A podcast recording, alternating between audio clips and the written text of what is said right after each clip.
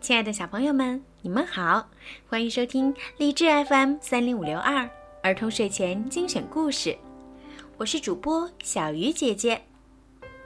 今天呀，小鱼姐姐要给你们讲的故事是《神奇校车系列之战胜病菌》。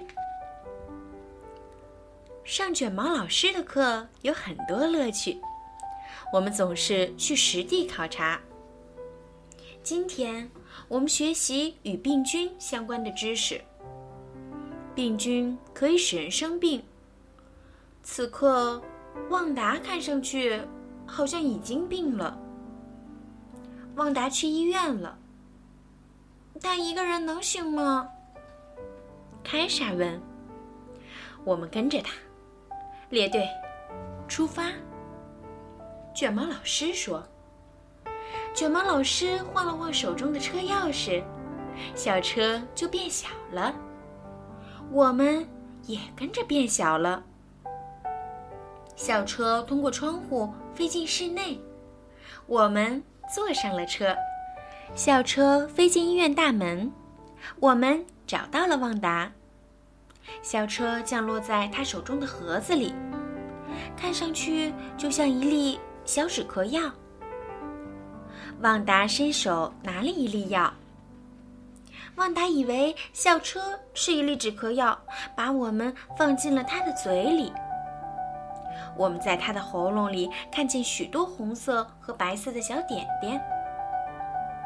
病菌是从哪儿来的呢？Tim 问。通过鼻子或嘴巴这些开放的部位进入人体。卷毛老师说。他们有时还会通过伤口潜入。车门打开，我们走了出来。小点点遍布在旺达的喉咙，但卷毛老师并不担心。旺达的身体知道该怎么做。卷毛老师给了我们每人一件特制的衣服。跟上我。说完，他就滑进了一根血管儿。旺达的血液中漂浮着大量的白细胞，红细胞负责输送氧气。多罗茜说：“白细胞则帮助人们身体与病菌作战。”旺达此时正在护士办公室里，护士看了看旺达的喉咙，说：“嗯，看上去不太好，得让医生仔细诊断一下。”旺达与护士走出了房间，正好他的妈妈来接他了。祝你早日恢复健康，护士说。我们开始觉得有些热，原来是旺达发烧了。发烧就是人体温度的上升。妈妈将旺达带到了威尔逊大夫的诊所。医生从万达的喉咙里取出了一些病菌样本。我们看看这是哪种病菌。威尔逊大夫说：“旺达，你得了脓毒性咽喉炎，需要服些抗生素。”威尔逊大夫写下了医嘱。在旺达体内，卷毛老师指着白细胞上正在冒出的一些东西说。这些是抗体。突然出现了一个新情况，白细胞向我们喷射了一些抗体，它把我们也当成病菌了。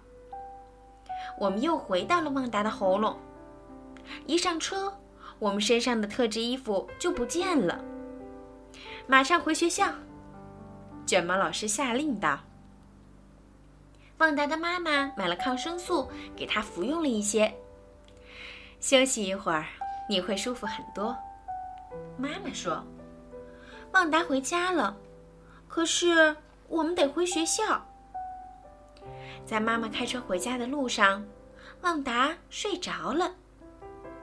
旺达的嘴巴张着，恰好车窗也开着，我们快速飞了出去，到了学校。我们每人给旺达做了一张卡片，祝他早日康复。因为我们不希望他错过下一次出行。好了，小朋友，今天的故事就讲到这儿啦，孩子们，晚安。